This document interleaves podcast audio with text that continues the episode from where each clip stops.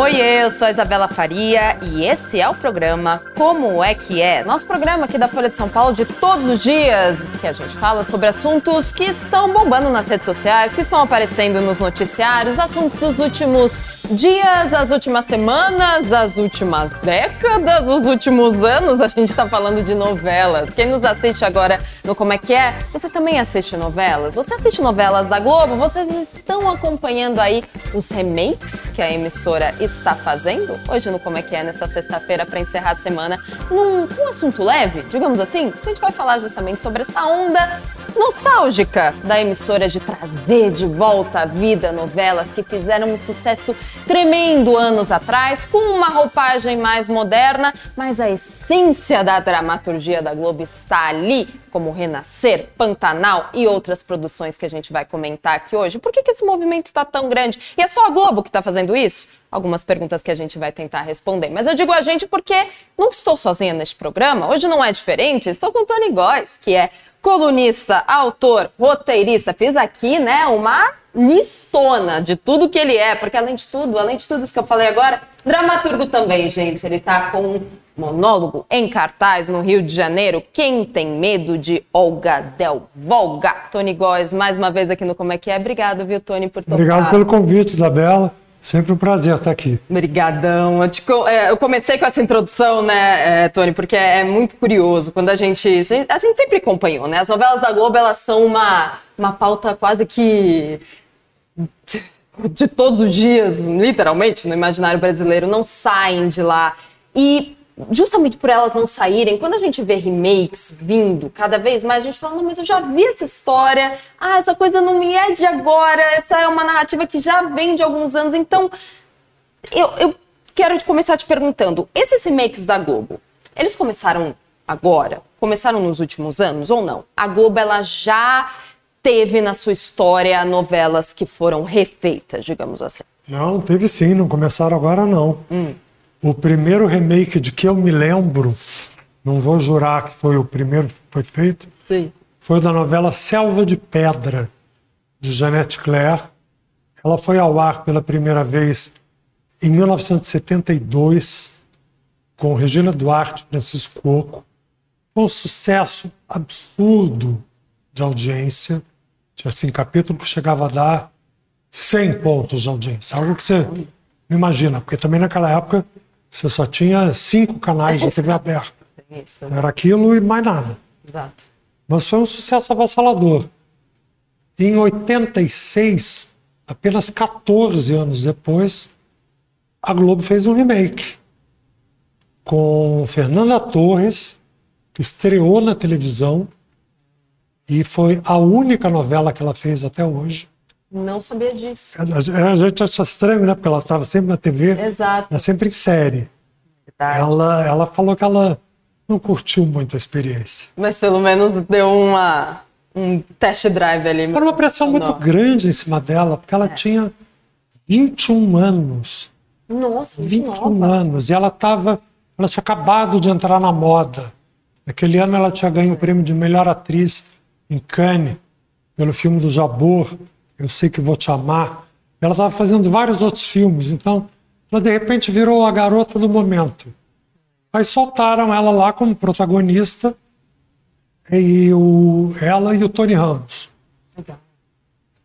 Depois a Globo contratou Ivani Ribeiro, que foi uma autora que fez quase toda a sua carreira na TV Tupi, que terminou em 1980. E eu não me lembro se a Ivani chegou a escrever originais para a Globo. Mas a Globo fez remakes de várias novelas dela que haviam sido feitas primeiro na Tupi. Mulheres de Areia, A Viagem, a viagem. Pão, Pão, Beijo, Beijo, A Gata Comeu, que na Tupi chamava A Barba Azul. Então, assim, o remake não é uma coisa estranha na Globo, aliás, em lugar nenhum do show business. Você vai para Hollywood, todo ano tem remake. O comercial agora tem o Reload. Você vê o Homem-Aranha, lançaram com um ator, fizeram três filmes com ele. Aí, dois anos depois, Estaca Zero, vamos contar a história desde o começo com outro ator. E por aí vai, tanto que você teve já três ou quatro Homens-Aranhas. Exato. E por aí vai. E tem muito apelo. Esses, esses remakes que você falou da viagem, Mulheres de Areia. A viagem é algo também no imaginário brasileiro. Você ouve essa. A viagem é uma coisa que. É, é, um, é uma novela emblemática que, inclusive, estão estudando fazer mais um, né? Remake da viagem. E... A viagem é um sucesso absurdo. E por que tem tanto apelo? Tantos remakes assim? Você falou, não é só a Globo, né? A indústria de Hollywood inteira, mas por que que.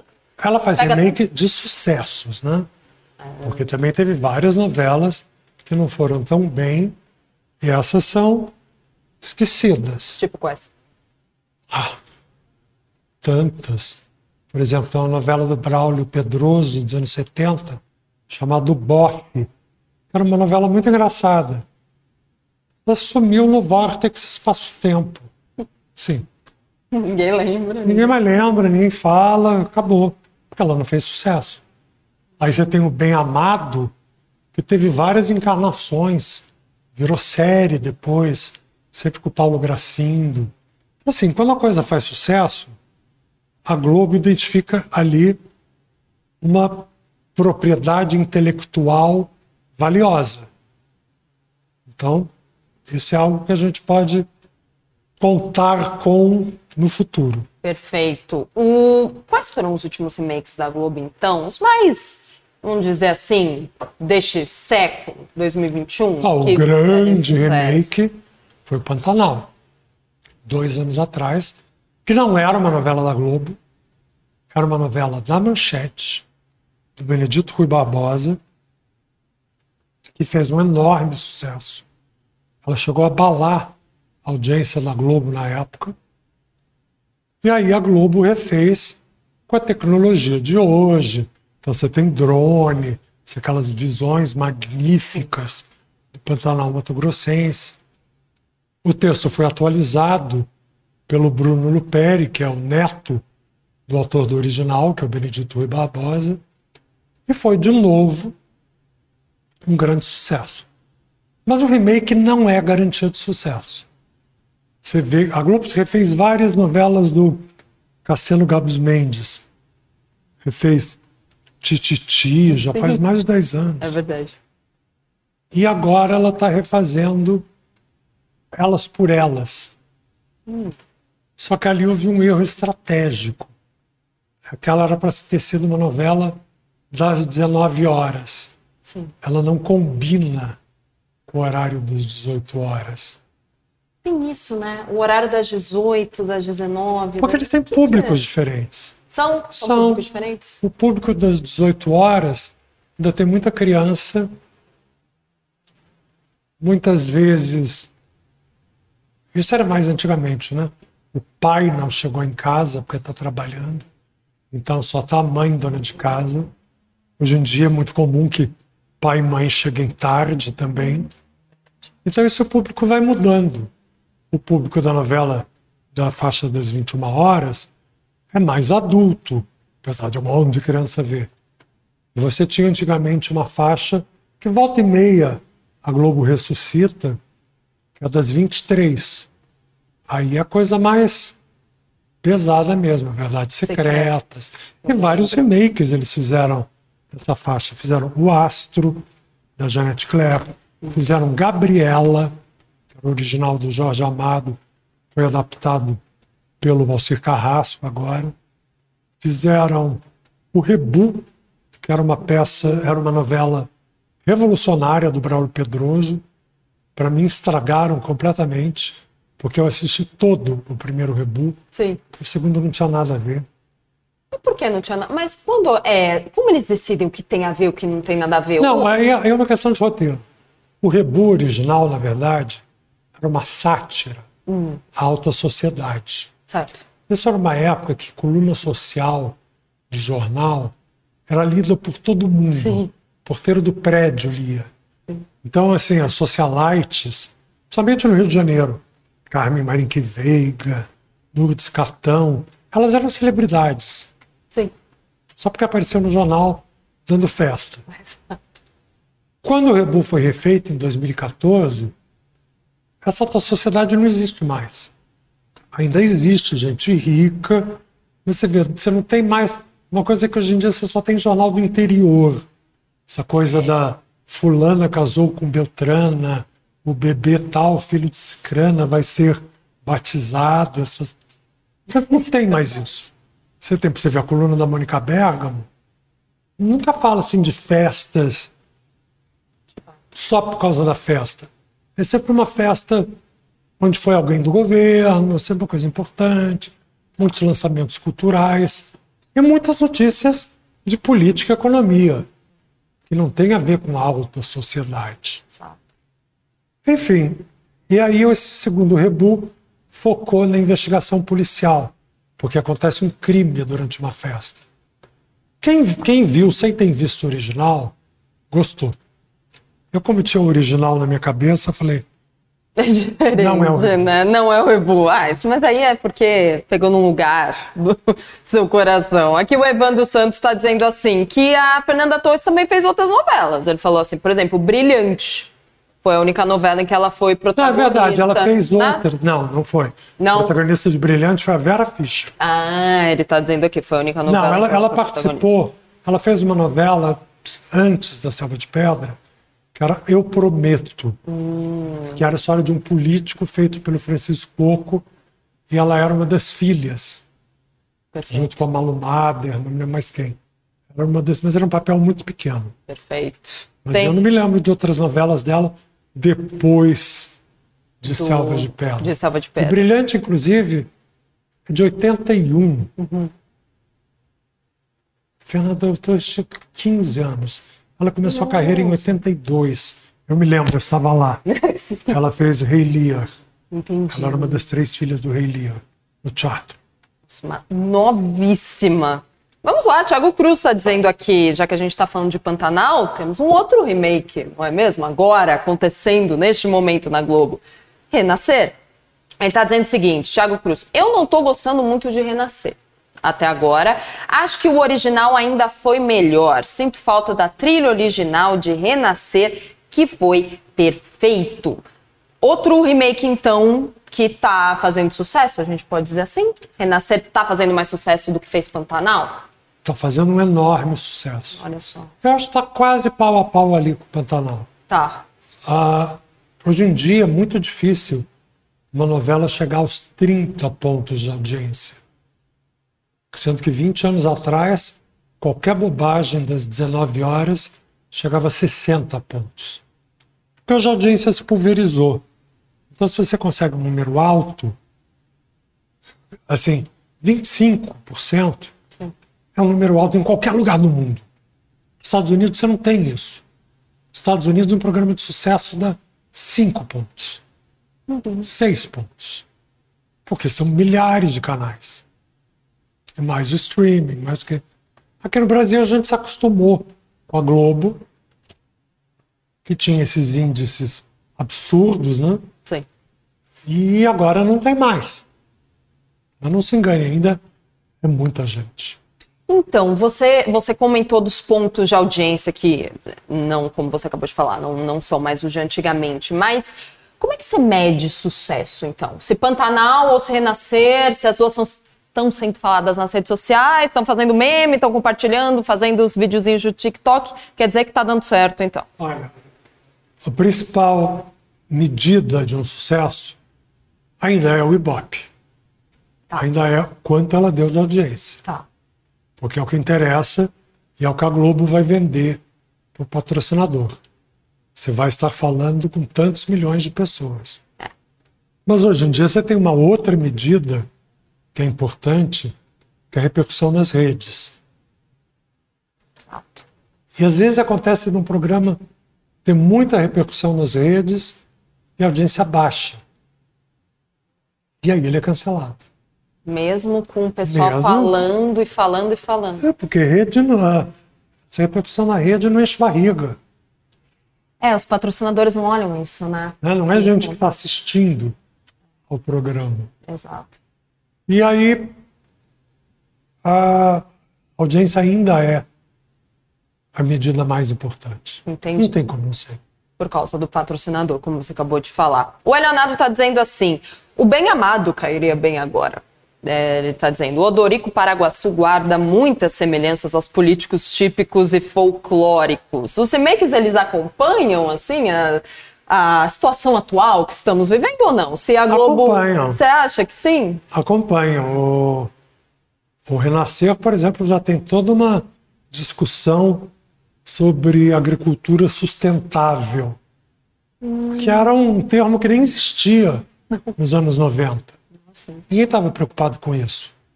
E agora você vê o protagonista, o Zé Inocêncio, falando em manejo sustentável da terra.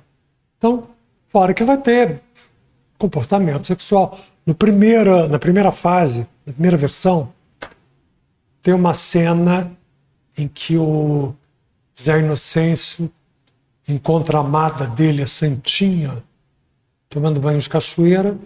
Ele vai lá, agarra ela à força e tasca-lhe um beijo. Sim. Isso não seria mais aceitável Perfeito. hoje em dia. Então eles refizeram. Hoje em dia os dois querem se beijar. Ela, antigamente ela também queria, mas a coisa da violência não tem mais. Então agora tem, é uma coisa mais de comum acordo, de um tesão mútuo que os dois se entregam. Perfeito. Então você tem essas mudanças. É porque você, senão você também não consegue atrair a atenção e a audiência de quem tá vendo da geração mais nova, né? Porque a geração mais velha, aí você me corrija se eu estiver errado, a geração mais velha ela acompanha o remake também por uma nostalgia, digamos assim, essa onda nostálgica que tá tomando conta do audiovisual inteiro.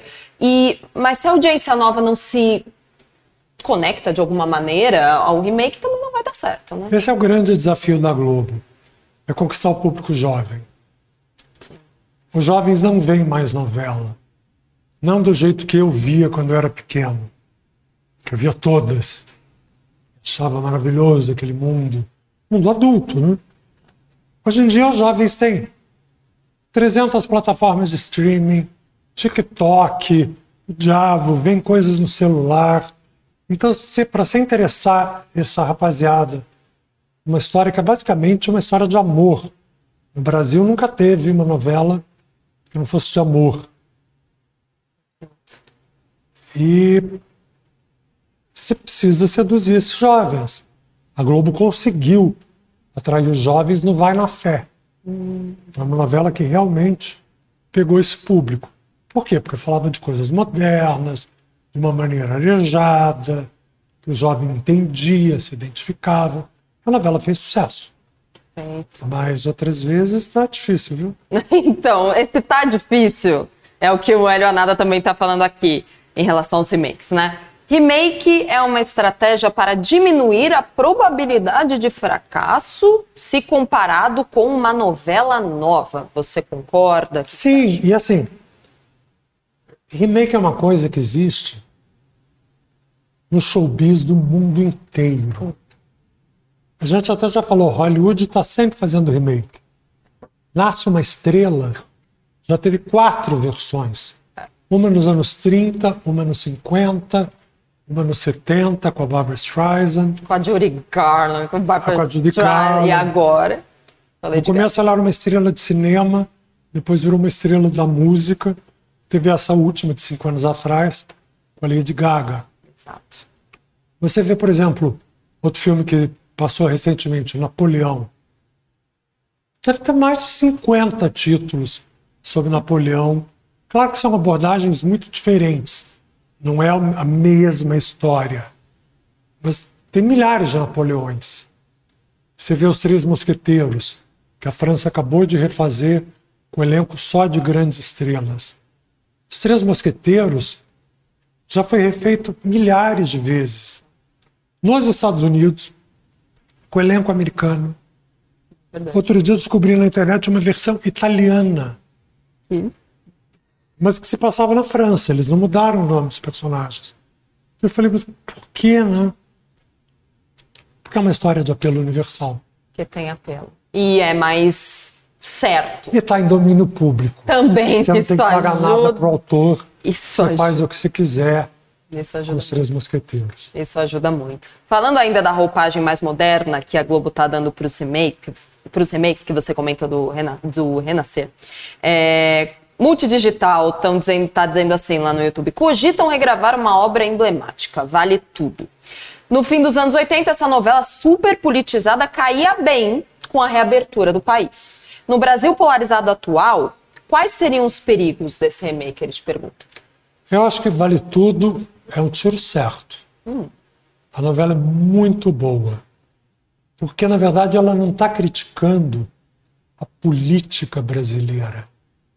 Ela está criticando a índole do brasileiro. É uma novela sobre corrupção, sobre como as pessoas se deixam corromper. Então, ela não tinha exatamente uma coisa política.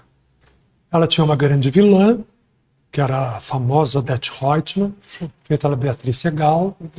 Ela tinha uma mocinha, que era um poço de virtudes, que era Raquel, feita pela Regina Duarte. Sim. E a Raquel namora o Ivan,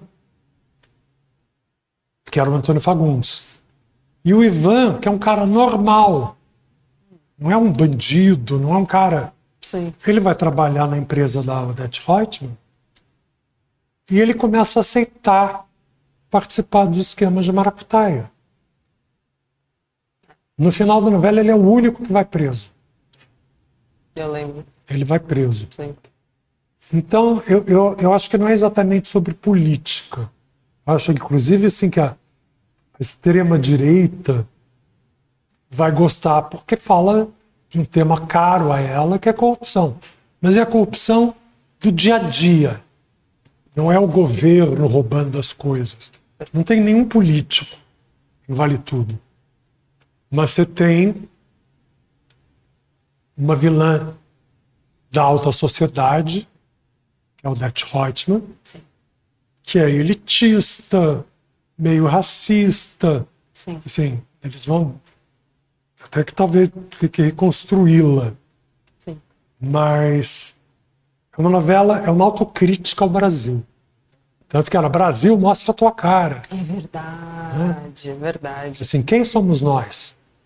A gente fica querendo democracia, parará, mas no fundo nós todos somos os ladrões. Perfeito. As novelas elas refletem muito bem, né? Elas têm essa capacidade de conversar muito com o momento atual da sociedade. Felipe Nogueira aqui perguntando: existe uma receita para se fazer clássicos que marquem uma geração? Não.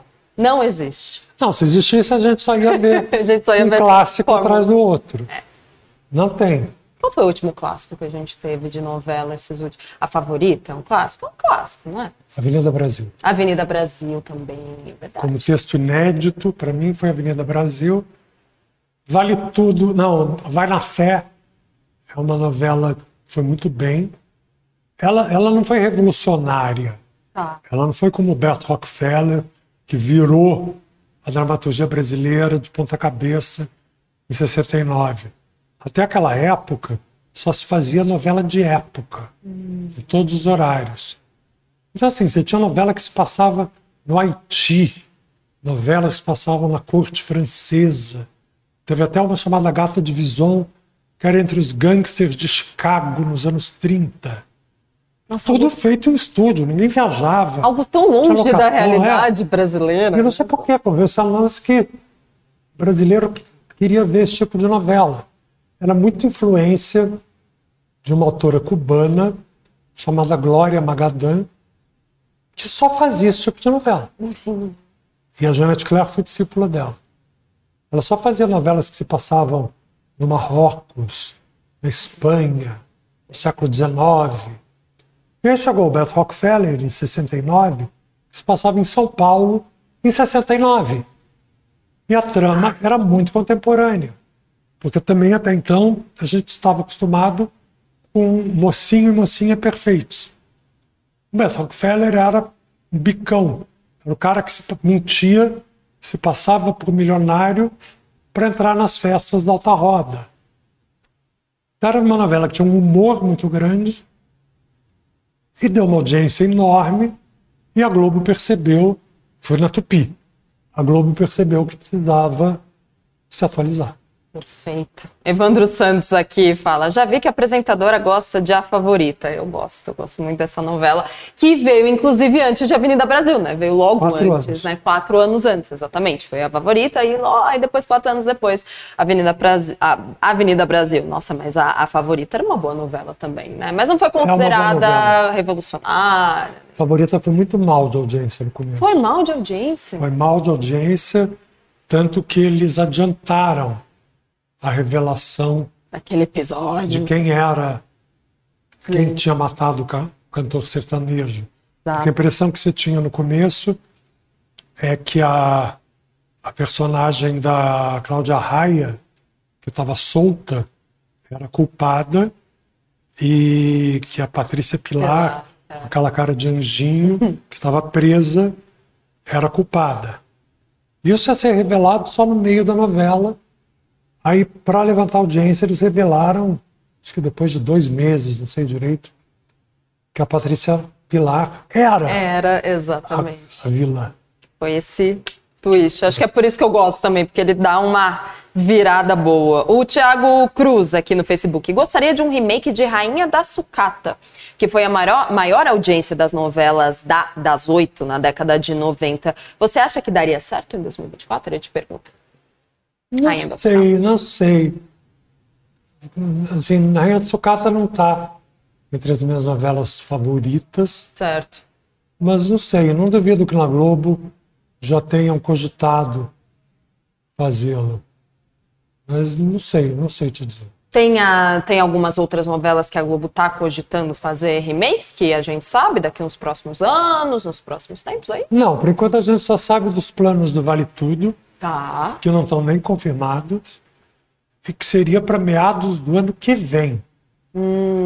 Porque antes disso ainda vai entrar uma novela de João Emanuel Carneiro, que vai substituir Renascer, que por enquanto ela se chama Mania de Você.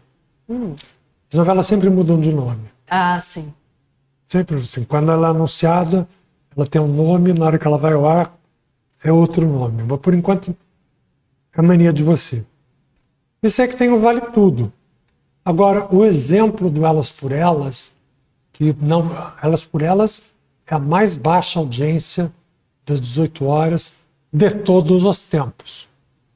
Tá- Por quê? O que está acontecendo? Eu acho que tem uma coisa, é uma novela que tem muitos personagens, só de protagonistas são sete, Meu Deus. as sete amigas que se reencontram. Sim. É uma novela muito acelerada. E os capítulos, os blocos são muito curtos. Então é uma novela assim, pá, pá, pá, break, pá, pá, pá, pá, break. Então você tem que realmente estar muito interessado para ver. Entendi. E uma novela que provavelmente se daria melhor às 19 horas, como foi originalmente. Entendi. Então a Globo ainda vai ter que dar umas mexidas de, de Já deu, programação. né? Entendi. Já deu, tá dando. E vai continuar dando, porque senão a audiência. Mas a audiência do, do Renascer, como você falou, tá, Tá, tá muito boa. tá boa. Além da repercussão nas redes sociais que a gente vê sempre. Pra gente terminar, Tony, essa, esse movimento nostálgico, como a gente chama também os remakes, não, só, não são só nos remakes, né, que a Globo tá aplicando toda essa nostalgia, digamos assim. No ano passado a gente teve o que muitas pessoas consideraram o nosso Super Bowl, que foi a Criança Esperança com Xuxa, Eliana e Angélica. Três ícones da infância, da adolescência, da juventude de muitas pessoas. Não é só nas novelas que a nostalgia que a, que a Globo tá tentando buscar, né, esse sentimento. Não é só aí, né? Tá, Xuxa, Angélica e Eliana fazem parte das nossas memórias afetivas, né? Eu já era bem grande quando elas surgiram, mas a geração que veio logo antes de você, que cresceu vendo Xuxa, fica louca quando vê elas. Sim. Assim, a Xuxa realmente, não sei se você viu o documentário da Eu Xuxa. vi, eu vi. A Uma gente coisa- falou sobre ela. Assim, é uma sobre coisa o reality. alucinante. Ah, é. A Eu vim gente aqui veio sim pra falar É disso. uma coisa alucinante. Sim. como as pessoas se despedaçavam, literalmente, por causa da Xuxa. Isso é uma garantia de lucro também, no fim das É, contas, mas por né? outro lado, a Globo recontratou a Xuxa? Não. Então, não fica uma. Uma, né, uma área meio Não, porque cinzenta. essa era passou. A, a Globo talvez chame a Xuxa para apresentar uma temporada de algum programa. Perfeito. Porque a Xuxa é boa apresentadora, Sim. é um nome de peso. Então não duvido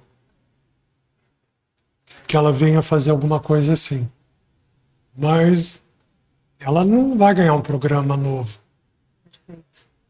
Que a Globo acha que a nostalgia tem que É, ficar né? inclusive no porque lugar os últimos programas da Xuxa iam muito mal. A Xuxa, ela, a meu ver, ela demorou para largar o osso do público infantil é e mirar no público adulto. Coisa que a Angélica fez mais rápido. Bem mais rápido. Isso é verdade. Mas enfim, É o que a Globo está tentando fazer agora com as novelas também. Trazer ao mesmo tempo que pega o, o- público adulto, tá querendo um pouquinho dos jovens aí para continuar com a audiência. mas o jovem é uma fatia muito maior. Muito maior. Renascer passou há 30 anos atrás. Então, assim, quem tinha 10 naquela época, hoje tem 40. Exato.